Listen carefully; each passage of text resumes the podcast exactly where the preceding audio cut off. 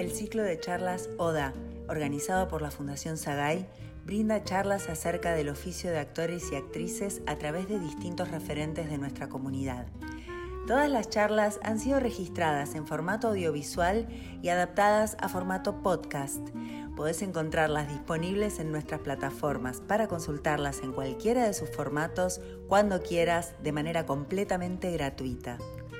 La próxima charla forma parte de un registro amplio y de lo más abarcativo que cuenta la historia de actores y de actrices argentinos y de su diversidad de estéticas. A continuación, Augusto Fernández y su charla, La personalidad expresiva del actor.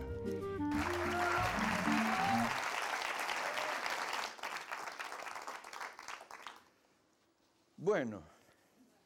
Quiero decir que este evento me parece muy interesante y que habría que continuarlo. Por supuesto, estos eh, vamos a charlar, me parece lo mejor, porque no da tiempo a que pongamos muchos ejemplos y demás. Por eso yo elegí la personalidad expresiva del actor. Primero porque yo soy de una generación que se formó sin todas las técnicas que hay hoy al respecto. Digamos que esta separación que hacemos los teatreros entre instrumento y oficio, que es algo que le ocupa y le preocupa bastante al actor, eso de qué pasa conmigo, eh, impresiono, tengo carisma, eh, soy gracioso, eh, qué pasa con eso, que es realmente el, gran problema del, de la personalidad expresiva. Como es un asunto que hoy está en crisis, por lo menos mi experiencia como formador de actores lo registra muy claramente, porque a medida que los años pasan, lo que veo es que la gente joven va perdiendo expresión, va, perdiendo expresividad. Y tengo dos hijos de generaciones diferentes que también registran claramente eso. Pero todavía no fueron afectados por este fenómeno de hoy día, del miedo que producen las relaciones humanas, los vínculos. Un miedo que yo vengo registrando desde hace mucho tiempo, desde el, gran putsch de la emancipación de la mujer, que yo vivía en Alemania, el centro del huracán, porque además los alemanes cuando les pasa algo les pasa totalmente, es decir, no pueden pensar y no hacer. Entonces cuando aparece una idea la tienen que llevar adelante y no soportan la contradicción. Entonces eso fue muy espectacular para mí, porque las mujeres pasaron a ser hombres. Obligaban al hombre a ser el manso y había que como hombre dejarse levantar, dejarse piropear, se enojaban si uno les abría la puerta, si uno las invitaba a tomar un café. Fue, fue realmente un chifle muy grande, que duró muy poco tiempo, porque apareció un libro que se llamó La rebelión de los mansos y entonces los tipos pasaron de vuelta a ser más jodidos y diferentes. Pero eso acá no ocurrió de esa manera. Y sí, yo teniendo una escuela de teatro, pude ver cómo las chicas pasaron a ser activas. Y entonces cada vez que teníamos fiestas, en fin, aprecian esta, esta cosa de, empezar a intimar, terminar a los besos, y resulta que él se iba sin dejar una cita pendiente, diciendo te llamo. Entonces esos pasaron a ser los histéricos. Las chicas le llamaban los histéricos. Te histeriquean y después te largan dura. Y al principio fue así, muy, muy hablado el asunto, pero resulta que eso hizo efecto y las chicas empezaron a retraerse.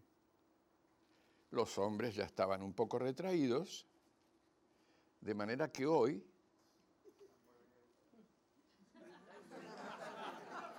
somos todos amigos, ¿no? Y si se gustan mucho y se llegan a decir que se gustan, se lo van a decir por internet. No estoy bromeando.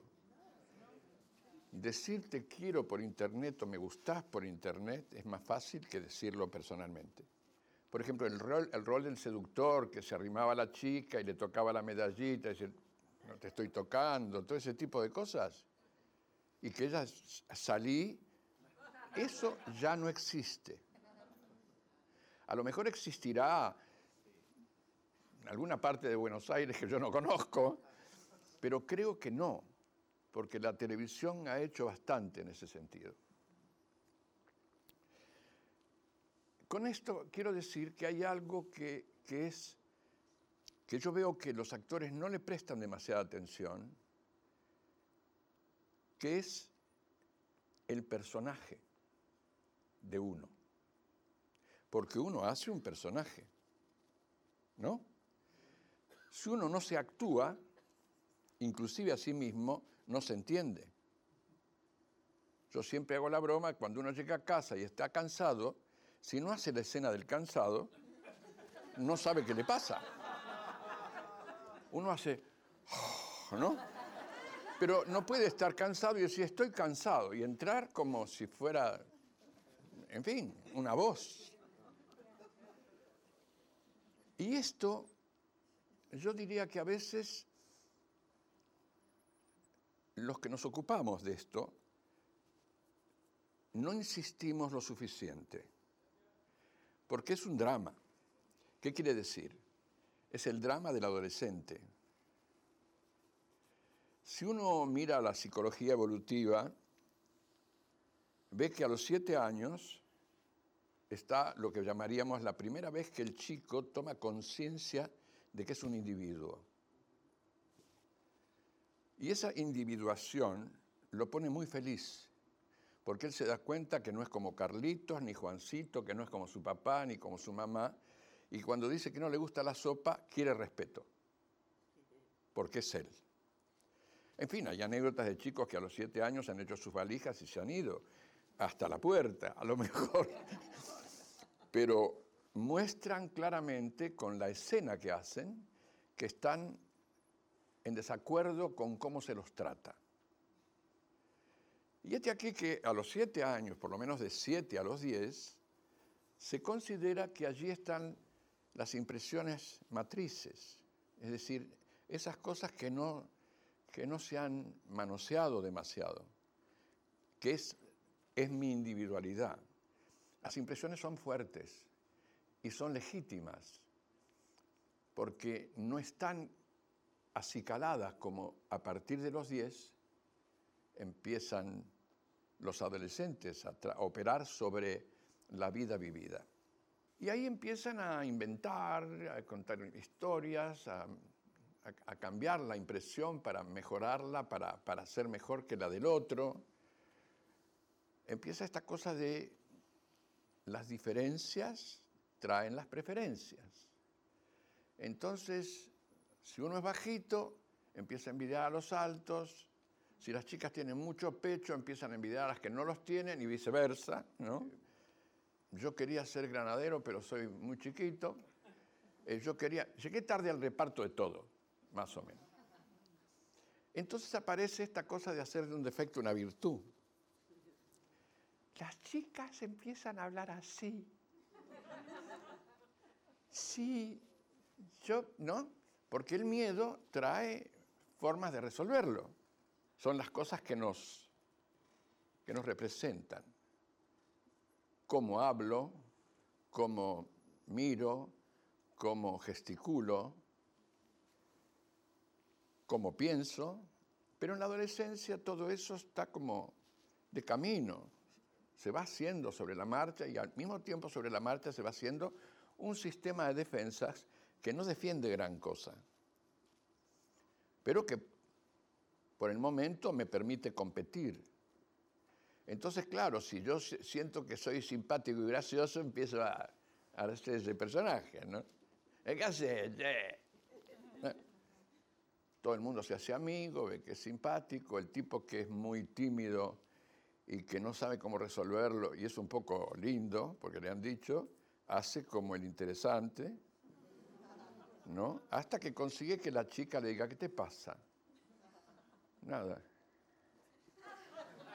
Bueno, mañana nos vemos, ¿no? Él va haciendo ese personaje que después va a ser el galán de televisión, con la voz, además, la va poniendo más grave. Así como a las chicas se le agudiza. Esto que parece muy simpático es un drama muy fuerte. Pero lo que ocurre es que, digamos que a los 14 más o menos, aparece la sexualidad más eh, importante. Por lo tanto, el personaje ya se empezó a peinar, se empezó a arreglar, empezó a hablar un poquito de costado, pues resulta que es más interesante, empieza a tomar o del amigo, de su papá o del actor de cine, buscan el peinado, ¿no? O sea, la imagen. Y empiezan a cultivar eso que ellos consideran exitoso. Esto después resulta que yo quiero ser actor y no me doy cuenta. O que tengo los hombros ahí, o que hago un poco así y la dicción, eh, luego digo, no, no se entiende nada, pero quiero ser actor, ¿no? Cuando yo empecé con todo esto, con este sarampión de observar la realidad y todo eso, me entero que el señor Shakespeare era astrólogo. Eso a mí me, me impresionó mucho porque a medida que yo me enteraba de la astrología me daba cuenta que este hombre diseñaba así. Su diseño de la obra, cómo él encuadraba la obra, tenía mucho que ver con la astrología. Y me puse a estudiar astrología de una manera muy incipiente.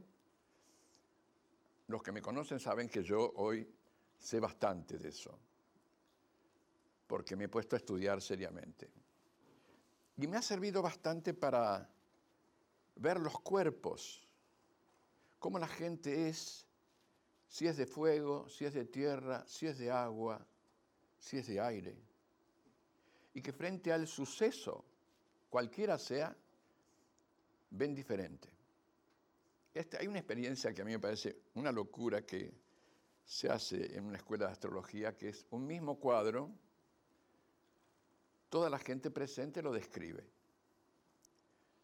Me acuerdo que era la mujer que llora, esa de Picasso, que tiene la lágrima, es un cuadro cubista, que tiene la lágrima grande, que era evidentemente un amante de él que se volvió loca.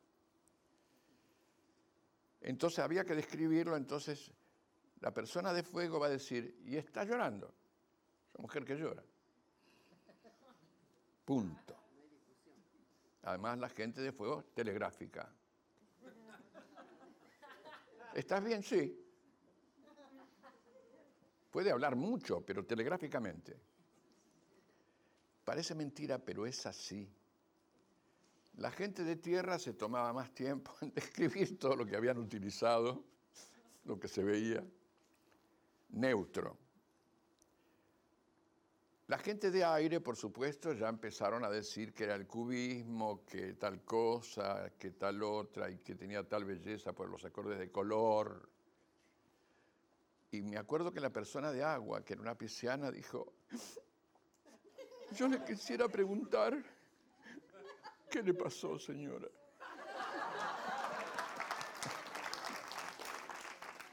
Y realmente es muy impresionante porque esto se repite bastante. Por ejemplo, la gente que entra a trabajar conmigo, yo me doy cuenta, si abre la puerta, se saca el abrigo y lo cuelga, eh, y dice, fuego. La gente que abre así, ¿no? ¿No? Hacen silencio y todo sigue como diciendo no quiero molestar, agua. La gente que entra y hace aire. La tierra confunde un poco más en su entrada, pero son los cuerpos que podemos encontrar en todos los personajes. ¿Qué pasa? Sumado a esto, que nosotros no, no nacemos ni estamos educados, a no ser que tengamos ciertas especialidades, en comprender lo que observamos. De manera que lo que observamos va a parar a una especie de,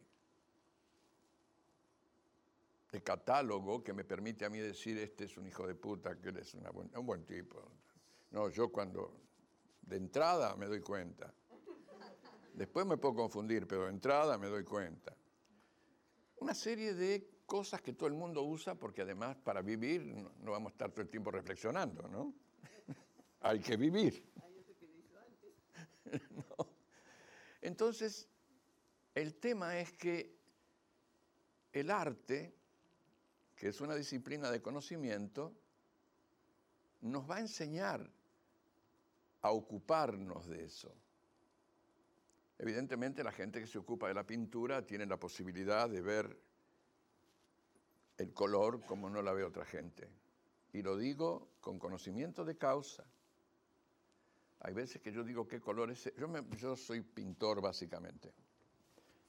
Y sé lo que me costó cuando el profesor me decía, ves que acá la luz es mayor porque está al lado de la sombra. Y yo entendía, pero no lo veía. Cuando uno empieza a tratar de hacer el bodegón, cuando uno hace la, academia, ¿no? la obra de arte, y tiene la oportunidad de empezar a ver si ve. Y empieza a ver que eso de rojo, azul, no existe en términos de realidad. Que la, imagen se mueve todo el tiempo. Así como la vida se mueve todo el tiempo. Y ese, ese, eso que dicen los actores americanos de moment to moment reality es cierto. Segundo a segundo uno tiene que ocuparse de crear la realidad.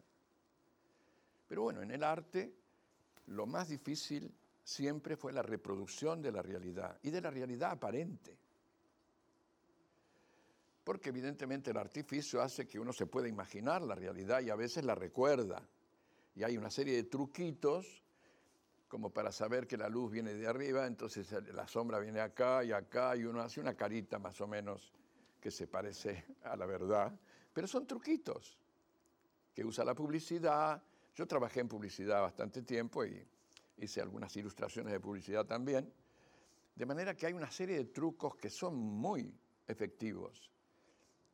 Pero la realidad real, yo cuando voy al, al Prado, por ejemplo, y me topo con con esa gente, me viene mucha envidia, porque sé que en mi vida podría lograr eso. Y no solamente Velázquez, que es realmente un genio de la fidelidad, sino Moreno Carbonero, un señor que no lo conoce nadie, que ahora está en el Prado, eh, porque son de la generación del 80 y antes estaba en el Casón del Buen Retiro, ahora está en el Prado. Y hay dos cuadros de Moreno Carbonero que a mí me dejan porque es un misterio. Es como el actor que uno no siente lo que hace y está más vivo que parece que, ¿no? Como podemos ver en cine unos cuantos actores que, que son maravillosos, en ese sentido, verdaderos virtuosos de la reproducción de la realidad, que uno los ve con gente mezclado y no se sabe quién es más persona y quién es el actor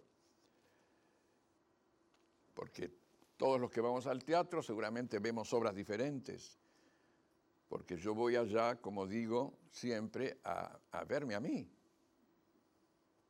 no a verme retratado, ¿se entiende? O sea, a poder imaginarme mi vida, yo, aunque no lo sepa.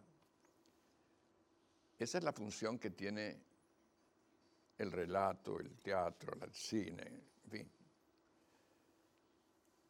Pero evidentemente hay algo que dice la psicología, uno se proyecta en el suceso y por eso ocurre ese fenómeno tan interesante de los grupos de teatro, que la primera impresión de una obra no tiene nada que ver con después, cuando empezamos a analizarla y a verla. Uno dice, ¿yo qué vi al principio? Entendí una cosa, ahora estoy entendiendo otra. Las impresiones hacen a las expresiones. Todo lo que se expresa fue impresión primero. Por eso yo diría que tan importante es los siete años, porque es el momento en donde las impresiones fueron legítimas. No es porque después no tenga valor, pero ya tenemos que empezar a saber que ya hemos trabajado en la impresión hasta creativamente, al punto que hay gente que ha confesado, he mentido toda mi vida. Todo lo que cuento y me cuento no fue verdad. Fue poquito, ¿no? Pero el resto fue una creación. Para sentirme mejor, para, ¿no? Bueno, con esto también quiero que prestemos atención algo que, a mí me, me ocupa mucho, que es esto de que el hombre es un simulador. O mejor dicho, el hombre actúa todo el tiempo. ¿No? Porque no se trata de hablar, se trata de hacer. Uno hace algo para parecer algo. ¿No es cierto? O sea, yo tengo un vecino al que no me cae nada bien y no tengo ganas de explicárselo, entonces digo, hola, ¿cómo le va? Y hago la escena de estoy, hago una escena para, actúo para. De manera que hay una parte de lo que llamamos lenguaje que no pertenece a las palabras. Para nada. Hay gente que te dice, ¿cómo estás? Uno hace, y eso ya tiene que ver con el Ministerio de Defensas. Porque, digamos que la cara de póker la conocemos, porque si jugamos al póker o al truco, tenemos que poner cara de no tengo nada, ¿cierto? Pero a veces hago cara de que tengo, aunque no tengo nada, para que crean que tengo. Y hay veces, en fin, tiene que ver con que ahí aparece el arte personal de la actuación. En China, seguramente si me sonríen mucho voy a terminar sonriendo y haciendo así. Y después me voy a, ponerme así. Voy a empezar a tomar la personalidad de un chino porque estoy en China. Yo cuando voy a Madrid ya no sé qué hablo, porque a mí me gusta el, español como idioma y me parece que nos hemos perdido mucho de, de la riqueza de ese, el español y también los españoles en la calle. Cada vez hablan peor. Oye, tío, no dice, alucino, tío, joder. De ahí no lo sacamos, ¿eh? Yo hago seminarios también allá, la gente joven, y además se, se come todo, se come todo. No, ¿Qué está pasando? Y hasta la cruza con los sudacas, como ellos llaman, también empezó a afectarlo todo. Quiero decir con esto que no prestamos suficiente atención como actores en este tema.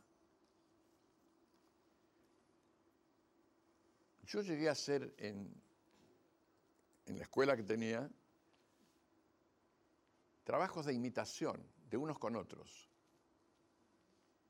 Y fue muy interesante la experiencia porque había algunos que se creían negados para imitar y terminaron imitando muy bien.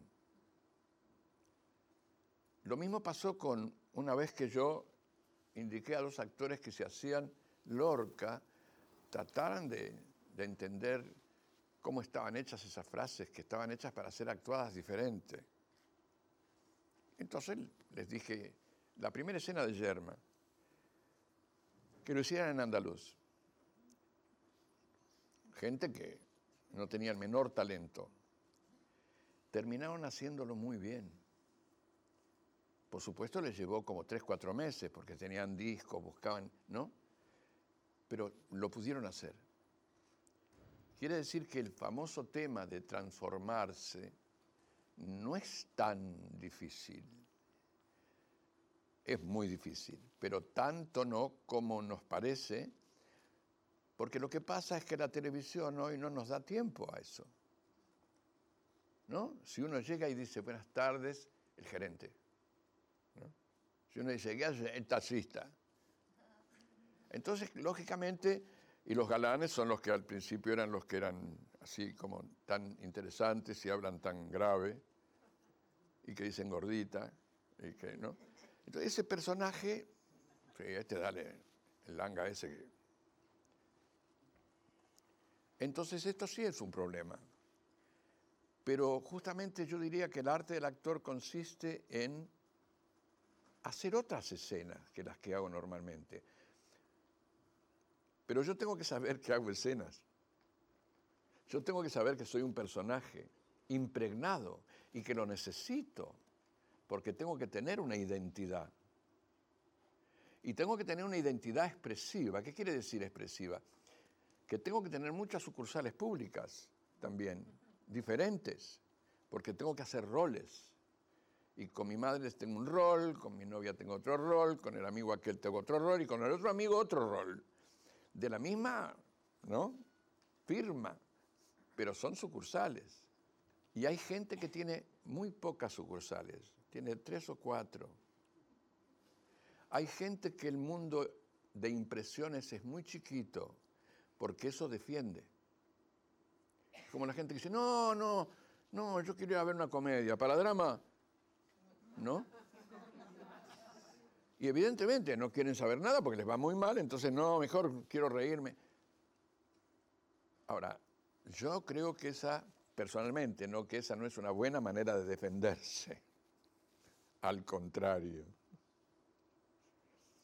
Digamos que como hacían los griegos, que enseñaban a través del relato, el relato era un arte,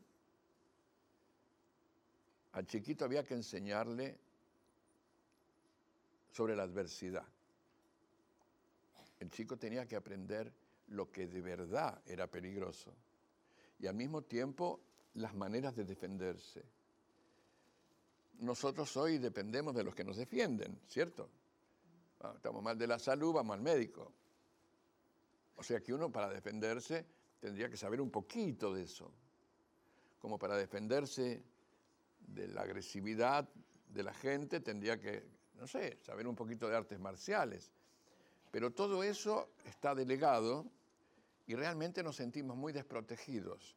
Entonces hacemos, ¿no? Aparece como cerramos, cerramos, la respiración se vuelve cortita, arriba, los centros motores, como dirían algunos gimnastas, se, se traban, se abren las puertas del miedo, como decían los hindúes, de la parte de acá atrás porque uno cuando se asusta y se paraliza, o la puerta del idiota acá atrás, ¿no? Porque hace, está papando moscas, como decía. bueno, todo eso yo considero muy importante y tiene que ver con vérselas con mi personaje, porque mi personaje ya tiene un cuerpo a lo largo de los años vamos memorizando ciertas tensiones que defienden y tenemos un cuerpo, el cuerpo del personaje, y resulta que después hay algo que no, no se vuelve dúctil. Bueno, este que me parece un tema muy importante, muy, lo podemos ver si yo quiero aprender a ver y tengo que pintar. Claro, Velázquez trabajaba 16 y 18 horas por día. Todos ellos. Por eso tienen ese saber. Lo mismo que hoy día, en general, los seminarios se hacen muy pocas veces en la semana. Nosotros trabajábamos todos los días y más de una vez al día. No hay esas posibilidades hoy. Pero es así. En el fútbol aparecen los Messi y compañía porque se juega todo el tiempo. Ya de, de chiquito empiezan. Entonces este tema de, no sé, de las dos virtudes más grandes de las mil y una noche, que es paciencia y perseverancia, es algo que está faltando porque vivimos en una época ya, ya, ya, ya. Empecé tarde esto, entonces tengo... ¿Y qué culpa tiene el arte? Hubieras empezado antes, negro. ¿No? Todo este tema del, del mundo de hoy nos juega bastante en contra para todo esto, para observar sobre todo la realidad, porque no es tan sencillo. El teatro cumple esa función. Eh, el oír, ¿para qué todo eso? ¿Para qué me sirve? Y parece ser que este es un tema viejo, porque, por ejemplo, el budismo zen a veces se enseña a través de el arte del tiro con arco, el jardín japonés, ¿no? el bunraku en Kioto. No sé si saben lo que es. Es un arte de muñecos que es lo más maravilloso que yo he visto en mi vida con respecto al arte. Son muñecos que tienen este tamaño y que el maestro, para hacer un muñeco, le lleva 10 años. Entonces, entre tres lo hacen vivir al muñeco. Todo eso a la vista, ¿eh? Cuando hay, imagínense cuando hay cuatro muñecos, son 12 hombres de negro detrás, que además están más altos, más bajos, están, y se mueven. Y el maestro es el que lee la historia, el que actúa, el que hace las voces del muñeco, a la vista también. Es una experiencia estética muy fuerte pero no lo hacen para hacer arte, lo hacen para iniciarse en el budismo. Y les lleva, no sé, cuando yo fui a Kioto había 50, que eran todos monjes, estaban dedicados a eso. ¿Qué quiere decir? Que el ser humano, si no es por algo, o para algo, difícilmente se ocupe en observar la realidad. ¿Se entiende? Entonces el arte cumple esa función. Si yo quiero mejorar en lo mío, y bueno, el teatro observa muchas cosas del ser humano, conductas, formas de pensar, formas de sentir, en fin. El placer del actor de, ser otro, de vivir la vida de otro. Yo siempre me acuerdo del Fausto de, de Goethe, en un momento el pobre Fausto, como no consigue la iluminación, a Mefisto le pide la experiencia humana. Quiere ser el barrendero, el militar, ¿no? la mujer. que me acuerdo de Mephisto, dice, yo te pongo el escenario, la imaginación la tenés que poner vos. Y así damos lugar a las preguntas. ¿Qué incidencia tiene la terapia en el arte? Sí, yo diría que, a ver, yo creo que el arte es terapéutico. Yo creo que yo, si no me hubiera dedicado a esto, estaría loco, de verdad. No solamente eso, sino, por ejemplo, hay algo que me pasa comunicando esta, esto que yo tengo que comunicar, que es que hay veces puedo tener un problema, pero empiezo a ocuparme de la gente, como ya no tengo nada que probar. Y entonces salgo del, del ombligo. Empiezo a ocupar de los demás y realmente porque los demás vienen a veces con mucho apremio. Yo no tengo ningún apuro. Yo estoy ahí para ayudarlo a que él consiga lo que quiere, pero de la manera en que a mí me parece, no a, él seguramente no tiene ninguna objetividad. Pero también lo he visto en muchos actores, de tener un mal día y de pronto en la función salen radiantes. En ese sentido creo que es terapéutico. Además, todas las terapias le roban al teatro finalmente, no, no al revés. Porque yo he escuchado eso cuando yo me meto con estos temas, me dicen, yo no estoy en terapia, pero caramba. Quería preguntarte respecto al tema que decías de la tecnología hoy en día avanzada y todo ese tema de las redes sociales, donde las expresiones cada vez son más pequeñas. ¿Cómo, reinventar el sistema educativo actoral eh, en esta etapa donde las inhibiciones son más grandes porque las expresiones obviamente están más retraídas? Mira, yo eh, me ocupo intensamente de eso porque me preocupa.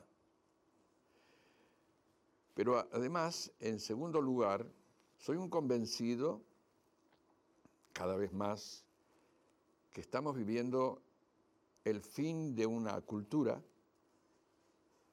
y la transición hacia otra. En términos, bueno, astrológicos tiene que ver con la era de Acuario. La sociedad está necesitando un cambio mundial muy fuerte y que van a pasar muchas cosas muy terribles, pero ya digamos que el mundo nuevo está mostrando la orejita. Es todo este tema de Internet que va muy rápido, no sé si ustedes saben algo de, del carbono y el grafito, el grafeno, que están frenando. La están frenando porque es la nanotecnología. Se pueden hacer microchips, ¿no? Y ahora van a lanzar una, una laptop que es toda de grafeno. No sé cómo lo permitieron, porque los capitales se pusieron de acuerdo y dijeron, no, se tiene que terminar todo lo que tenemos antes de empezar con el grafeno. Pero digamos que ya lo están haciendo. Y parece ser que los primeros beneficiados van a ser las cosas que tienen que ver con la medicina. En fin, la utopía del grafeno es el médico microscópico que entra y opera.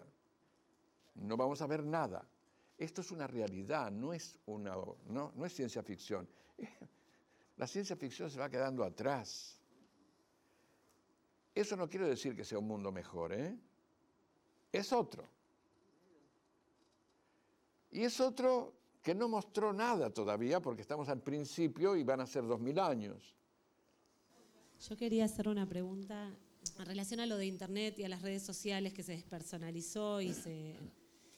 Yo creo que en algún lugar también lo que se perdió es la valoración de los procesos, ¿no? Como que es enter, como que no hay proceso. Bueno, yo no diría que se perdió. Eh, yo cuando apareció Internet me, me enojé mucho, porque sobre todo mi hijo no leía. Y entonces que se pierda la, eso me pareció que una pérdida muy grande. mi hija sí lee, ahora también lee él, pero, pero de pronto yo me encuentro con que hay palabras que no se saben ya. No sé si yo digo inefable, nadie sabe qué es. Y muchas otras. ¿Por qué? Porque el lenguaje, bueno, estamos en una crisis de los lenguajes. Se sabe eso, ¿no? Todos los lenguajes están en crisis. Por lo tanto, el arte también está en crisis, que es un lenguaje. ¿No? Todas las, cosas para comunicar están en crisis. Hoy la gente va a las exposiciones de pintura y no sabe qué carajo hacer, porque no tiene el código. La pintura es un viva la pepa y así está el lenguaje. El teatro un poquito está más, salvado porque vive de la taquilla, entonces tiene que... ¿eh? Pero el otro arte, la música, la literatura. hay una gran crisis de qué, qué, qué, tenemos que hacer, por dónde, por dónde sigue esto. O sea, habló las vanguardias, después las vanguardias, yo no sé, ¿no? Entonces, esto habla de una pérdida, pero yo creo que habla también de una transformación. Yo creo que así como después Internet, cuando hoy día yo creo que cumple una función muy importante, muy. Inclusive yo a mis alumnos muchas veces les digo, métanse a informarse y doy roles, el que se ocupa de la historia, el que se ocupa de esto y del otro, y vuelve a servir. Porque hay gente que dice, che, qué interesante, acá dice que hay un libro tal y tal, y se lo compran eh, me encantaría recalcar y esto que dijiste de que el espectador se viene a ver un reflejo de sí mismo y no viene a ver al actor y me parece súper importante para bajar un poco los egos.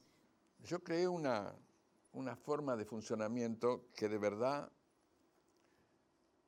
enseñaba bastante, que es cuando un director pasaba a presentar un ejercicio, en general los que veían querían hacer una crítica, ¿no? Y yo planteé el hecho de que no vamos a hacer ninguna crítica, sino vamos a ver qué vimos y qué me hizo imaginar. Mejor dicho, qué vimos y a qué me recuerda. Porque todas las cosas nos recuerdan algo, ¿cierto? Yo reconozco una butaca porque la conozco. Entonces me recuerda que butacas. Solamente que de pronto hay una butaca que no solamente me recuerda que es una butaca o lo que es una butaca, sino que asociada a esa butaca tengo experiencias que no recuerdo y que de pronto aparecen en la memoria. Entonces este tema de ¿qué veo yo? Es un tema sumamente interesante porque nadie se pregunta. Hubo gente que se resistió seriamente. ¿A qué te recuerda? ¿Qué sé yo a qué me recuerda? Bueno, el ejercicio empezaba ahí. Bueno, ahora vamos a ver a qué te puede recordar. El Ministerio de Defensa han aparecido sucesos interesantes, con llanto y todo, de pronto de aparecer aquello que estaba tapado. Cosa que yo siempre hoy lo utilizo como, como un diálogo conmigo. ¿Por qué esto me gusta? ¿No? Porque además, en general, la gente tiene un sarampión de turno. ¿No? O sea, si está enamorado, quiere ver todas cosas donde haya amor. Las películas de separación le parecen un plomazo, un bajón, ¿no? Y al revés, dentro de esos extremos hay esta cosa de mi vida que está pasando por tal o tal situación donde se jerarquizan más unas cosas que otras, de manera que películas que nos repercuten más fuerte y otras nos dejan indiferentes. El arte es así. Y hay veces es bueno reconocerlo. Yo, por ejemplo, soy muy amante de la poesía y tengo mis poetas preferidos. No sé si son los mejores. Hay algunos que me parecen maravillosos y no me interesan. No me hablan a mí. ¿No? Entonces, esto de defender la impresión desde el punto de vista de, los recordatorios, porque evidentemente hasta esto me va a recordar cosas. No me voy a poner a trabajar sobre eso, pero evidentemente si la impresión, por ejemplo, a mí este color me, persigue. ¿eh? Estoy trabajando en el Cervantes en este momento. de escenografía que yo mismo hice, este, tiene un color parecido, bueno, en fin. Entonces, este, ya cuando aparece esta cosa de, mm, ayer voy de casualidad a un restaurante hindú, de casualidad, este color. ¿no? Entonces va a llegar un momento en que no voy a saber si yo lo recuerdo o es que está muy presente en todos lados. Bueno, todo ese merengue es un merengue profesional. Yo le llamo así. Porque inclusive la gente cuando ve actores, yo tenía una hermana que no sabía nada de teatro, pero amaba las voces. Decía, qué buen actor, tiene una voz. Era lo primero, y la gente con mala voz no era buena, ni acá ni en el extranjero. Vaya a saber por qué. Y la gente le pasa algo así, no, a fulano no lo aguanto. ¿Por qué? Porque, no sé. Y yo lo escucho de buenos actores, ¿eh? De manera que el tema de, de esa relación que tiene que ver con la comunicación, pero no con la comunicación de moda.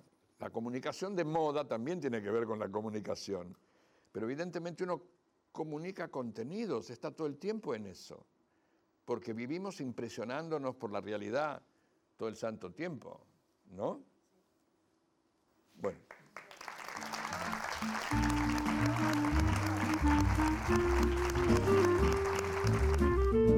Acabas de escuchar a Augusto Fernández y su charla La personalidad expresiva del actor.